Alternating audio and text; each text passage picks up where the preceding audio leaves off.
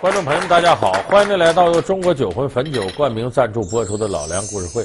那么说到由小说改编成电视剧、电影，在这个领域之内，咱们就绕不开一个具有路标意义的作家，他的名字叫王朔。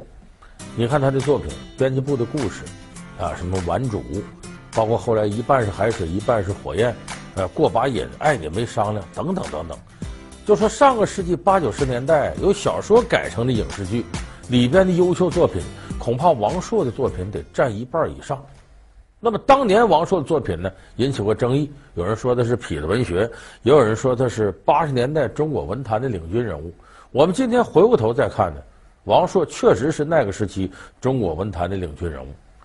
也就是说，由他的这个作品产生的这种风格，影响了中国影视剧，这是一个不争的事实。那么今天呢，我们就给大伙儿说说王朔是怎么走上这条道路的。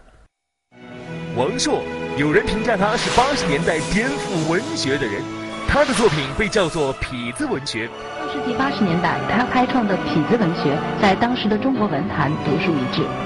然而，却有一代人视他为精神领袖。作品被争抢着搬上荧幕，从编辑部的故事、渴望到过把瘾，从阳光灿烂的日子、甲方乙方到非诚勿扰二，老梁故事会为您讲述《顽主》王朔。咱们得从一九八八年说起，这个一九八八年呢，这一年被称为王朔电影年，为什么？因为这一年王朔的作品改编成电影，井喷式的出现。在影视剧领域呢，有四部作品是根据他的小说改编的。你像电影，一半是海水，一半是火焰；还有个电视剧叫《轮回》，是根据他的小说《浮出水面》改编的。有部电影叫《大喘气》，他的原作叫《橡皮人》，这也是王朔写的。还有一个就是当年葛优、梁天他们、张国立红起的那部电影《顽主》，也是出自王朔的手。这四部呢，你可不要小看。后来好多的导演演员都从这里边出来的，拍《轮回》电视剧的导演叫黄建新，是后来建国大业建党伟业的导演。这四部作品里头，其实已经被这个呃导演的编剧啊做了很大幅度的改动，只有一个和王朔的原作最接近，就是《顽主》里边的人物对白呢显得简洁、生动、犀利、有趣儿，带有典型的京味儿语言的风格。你这不要脸的，你回来干嘛？你那帮哥们砍去啊！哎，你别回家了，你和老婆在一起多枯燥啊！你呀、就整宿的去神砍，哎，没准能砍晕几个小姑娘，就像当年砍晕我一样卑鄙的东西。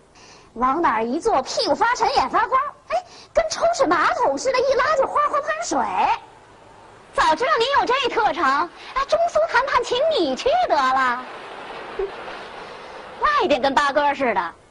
回家怎么一见我就没词儿了？我改，改，改屁！除了尿炕，这辈子改什么了？不过了，我坚决不过了。因为这顽主啊，最开始张艺谋相中的这种剧本，说这给我拍吧，王朔没给他，王朔给谁了呢？给米家山了。为什么给米家山导演呢？这话说起来挺损。王朔说米家山没啥想法，他就得照我这个拍。所以我才能保持原味。张艺谋那想法多了，这么弄那么弄，弄的都不是我的东西了。那么当时很多人，即使王朔获得了这么大的成功，很多人不认可的。他以前也没搞过专门文学创作，说我到哪儿文学院学呀，到哪个中文系毕业，没有过他。王朔呢，出身部队大院，他母亲呢是个医生，他父亲是解放军政治学院的普通教员。等王朔高中毕业了呢，没事进部队吧。到了这个北海舰队啊，当这个卫生员。后来到了七十年代末的时候呢，说你这卫生员一看挺活泛的，年轻力壮。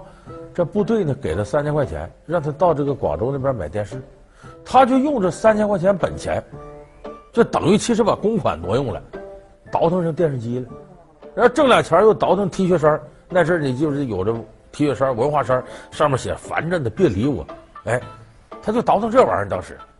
结果王朔当时真挣着钱了，挣了大概得有五六千块钱。那个时候王朔转业以后，八零年转业，转业分配到一个单位，一个月工资才三十六块钱。那时候王朔已经加值有五六千块钱了。可是当时你别忘了，这种行为啊，从法律上讲，这叫投机倒把，这等于是经济犯罪。结果到一九八三年严打，相关部门把王朔逮起来了，你这经济犯罪，不判你不错的了，罚款，罚他一千多块钱。说那行，挣五六千，罚一千没啥。可问题是王朔之前呢，花天酒地的把那挣的五六千块钱都败坏了，没钱了。说这一千块钱，一千多块钱罚款怎么出呢？你不有工资吗？一个月三十六块钱工资，还挺人性化，给你留六块钱吃饭，罚你那三十。王朔一算账啊、一个月罚三十，我剩六块钱，一年罚三百六，我这一千多块钱，我的妈，得罚我三年多，我一个月就剩六块钱，那哪受得了？王朔一来气，拉倒，工作不要了，不干了，不干了你就罚不着我了。在家待了一年多，王朔也没找到这工作。王朔当时呢还想考大学，但是没考上，没考上呢。当然有人跟他说：“你作文写的不错。”王朔当时呢就写了个作文，其实就是个小说，名字叫《等待》。他家不是部队大院的吗？这小说发表在解放军文艺上。哎，王朔想起七七年有这么个事儿啊、哦，看来写作是我特长，得我挣稿费吧。从小生长在部队大院的王朔，从未接受过任何正式的文学教育。从当兵到经商，再到待业青年，一直被业界视为野路子的他，是如何与文学绝缘的？这里咱得提王朔一个好朋友，马未都。很多人说他俩还认识呢。马未都不是收藏那个吗？天天讲板凳啊，讲立柜那个，讲马扎那个。对，这个马未都当年是干嘛的？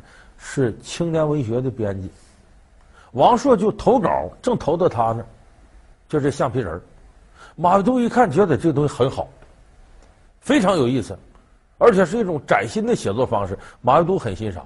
那时候文学作品里头呢，有一些这个跟性有关的描写，你比方写男女之间接吻，我记得当时看当代文学还是十月啊，里头就有，光写接吻写四千多字，但没人说这是黄色描写。可是王朔写就不行，王朔写男孩女孩一接触，女孩哭了，就这么几个字儿，流氓，流氓。你想这里头吧，这得多恶心。其实为啥说这是流氓文学？是因为看这个东西的人，他想到了些流氓行为，就他自己先往那么琢磨，这叫老流氓的变态心理，对不对？所以那阵儿就说王朔流氓，当时琢磨了文学杂志要给王朔颁个奖，马上就有一帮遗老遗少站出来，怎么能给他颁奖呢？怎么能给流氓颁奖呢？后来把王朔叫来一看呢，普通男青年呢，这哪是大流氓啊？所以那个时候对王朔这种打压很厉害。后来马未都也评价这个现象，说一个底层啊，你想到上层，这过程得遭受无数轮的蔑视，这是有道理的。就古往今来都是这个道理。你要冲破你原来的阶层，你想往上走，那肯定有人给你挡道。为啥？你往上走，你就容易占人家位儿。那么王朔呢，披荆斩棘的，总算是。杀到这个领域来了，带着一身伤，也带着一身桀骜不驯的这种气质杀上来了。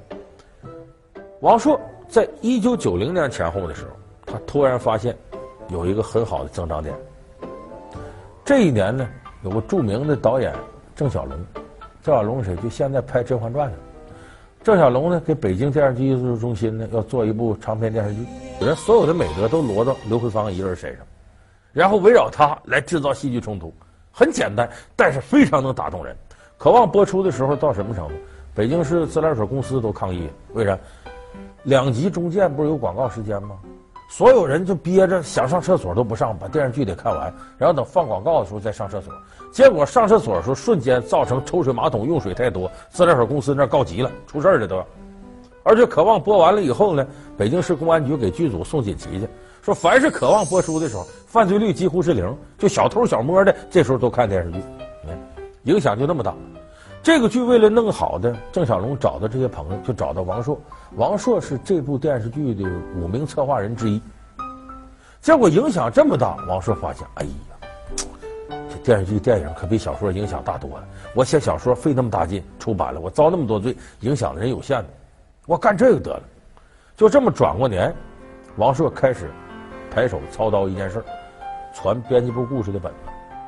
当时马未都也是这个其中编剧一个，然后弄的这伙人在一块干，结果呢，他写这东西啊，始终通不过审查。这几个人就有点散心了，一而再再而三也不挣钱，别干了。除了王朔以外，人那四个人都有公职，能挣工资。就王朔一个人不挣钱的，那几位说我们得回去上班，没人跟你扯这。别人可以不干，王朔不能不干，他指着挣钱呢，他这怎么办呢？哎，这时候冯小刚出现了，说王哥，咱俩干脆吧，合作一下，把这玩意弄完得了。就这么的，冯小刚参与编辑部故事的整个剧本写作，就把这编辑部故事给弄出来。小道理，嗯，行，咱们就说说小道理。哎。案件呢？哼，势利眼，冷脸子，闲言碎语，指桑骂槐。好了遭人嫉妒，差了让人瞧不起。忠厚人家说你傻，精明了，人家说你奸。冷淡了大伙说你傲，热情的群众说你浪。走到前头挨闷棍儿，走到后头全没份儿。这也叫活着。什么事儿，但凡认了真，铁杵磨成针。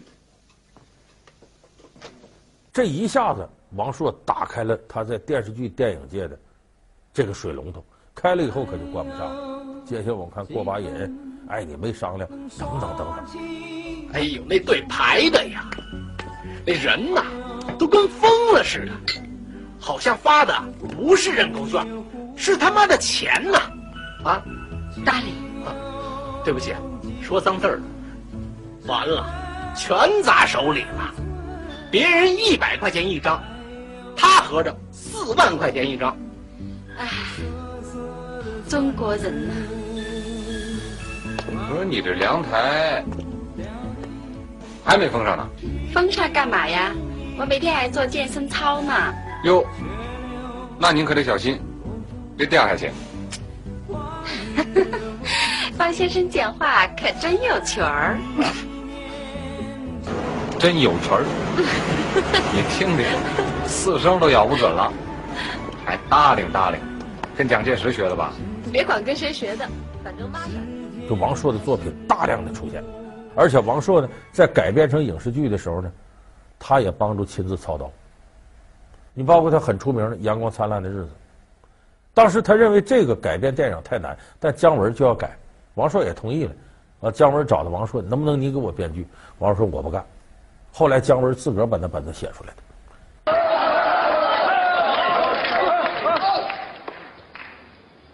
四海之内结兄弟，五洲震荡和为贵，和。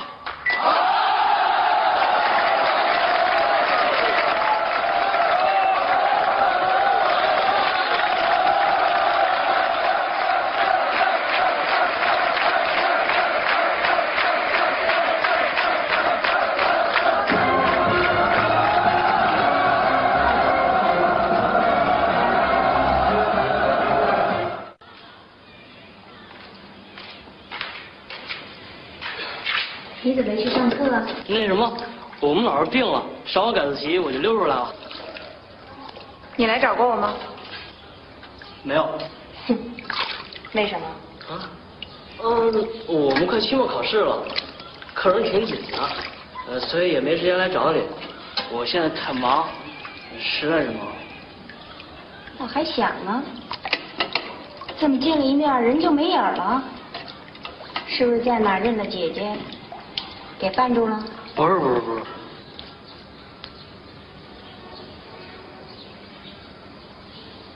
我问你，你最近没有新认识什么人吧？瞧你说的，好像我除了在大街上闲逛，我就不干别的了。没有，绝对没有。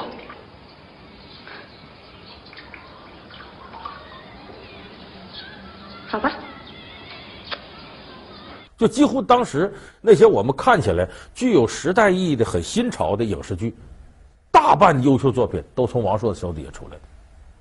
所以，我们今天回过头来看，尽管那个年代王朔遇到那么多阻力，那是很正常的。王朔，有人评价他是八十年代颠覆文学的人，他的作品被叫做痞子文学。上世纪八十年代，他开创的痞子文学在当时的中国文坛独树一帜。然而，却有一代人视他为精神领袖。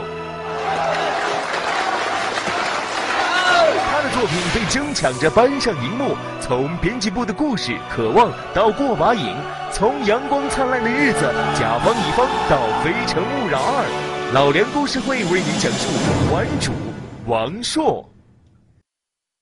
好，感谢您回到由中国酒魂汾酒冠名赞助播出的老梁故事会。王朔当年称得上文坛一闯将，他等于以自己那种不怕天不怕地的桀骜不驯的精神，给自己生生闯出一片天，也给中国的文学和影视剧闯出一片天。那么王朔起了这带头作用了，可是到两千年以后呢，王朔突然间就有一段销声匿迹，没了。你看，当时他鼓捣起来这些事儿，冯小刚拍甲方乙方什么的，都是从王朔这汲取很多营养。冯小刚都承认，那几年我是狠狠的趴在王朔身上吸了几口血。冯小刚早期作品里边都充满了王朔那种京味幽默和那种京痞子的气质。你听这锣鼓点儿，多好听啊！这民族的就是有魅力。嗯，这位大姐。您有四十吗？我都四十八了，那可不像。您要是再穿得艳点，说您三十八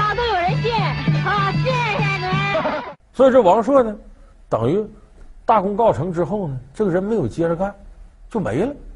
后来到两千零六年呢，王朔又出来了，有两部作品，一个叫《看上去很美》，基本就是回顾他自己部队大院的事儿；第二个呢，那作品叫《梦想照进现实》。简单的吓人，拍成电影的俩演员徐静蕾、韩东升，全是靠台词往前推进，也没啥故事情节。你觉得说这王朔这时代是不是过去了呢？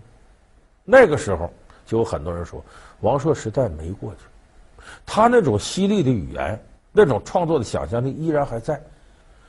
王朔是做功课的人，不是说他在这语不惊人死不休，思如泉涌说完拉倒了，不是，他底下下功夫。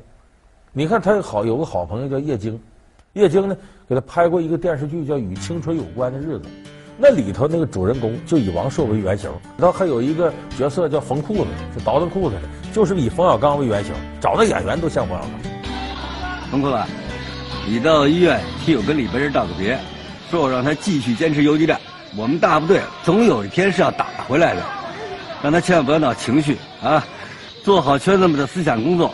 并且呢，转告北京所有的顽主同志们，不要怕自己的坛坛罐罐被打烂，不要去计较那一寸一地的得失。我们今天之所以要大踏步的转移，就是为了将来要回到这个地方。我们之所以要暂时放弃这个地方，就是为了长久的保存这个地方。嗯，这叶京呢就非常了解王朔，说你不要以为王朔他这个好像随便一句话就惊世骇俗，他都研究过。两千零六年《满城尽带黄金甲》上映的时候，有记者采访王朔，说：“你对张艺谋什么印象？”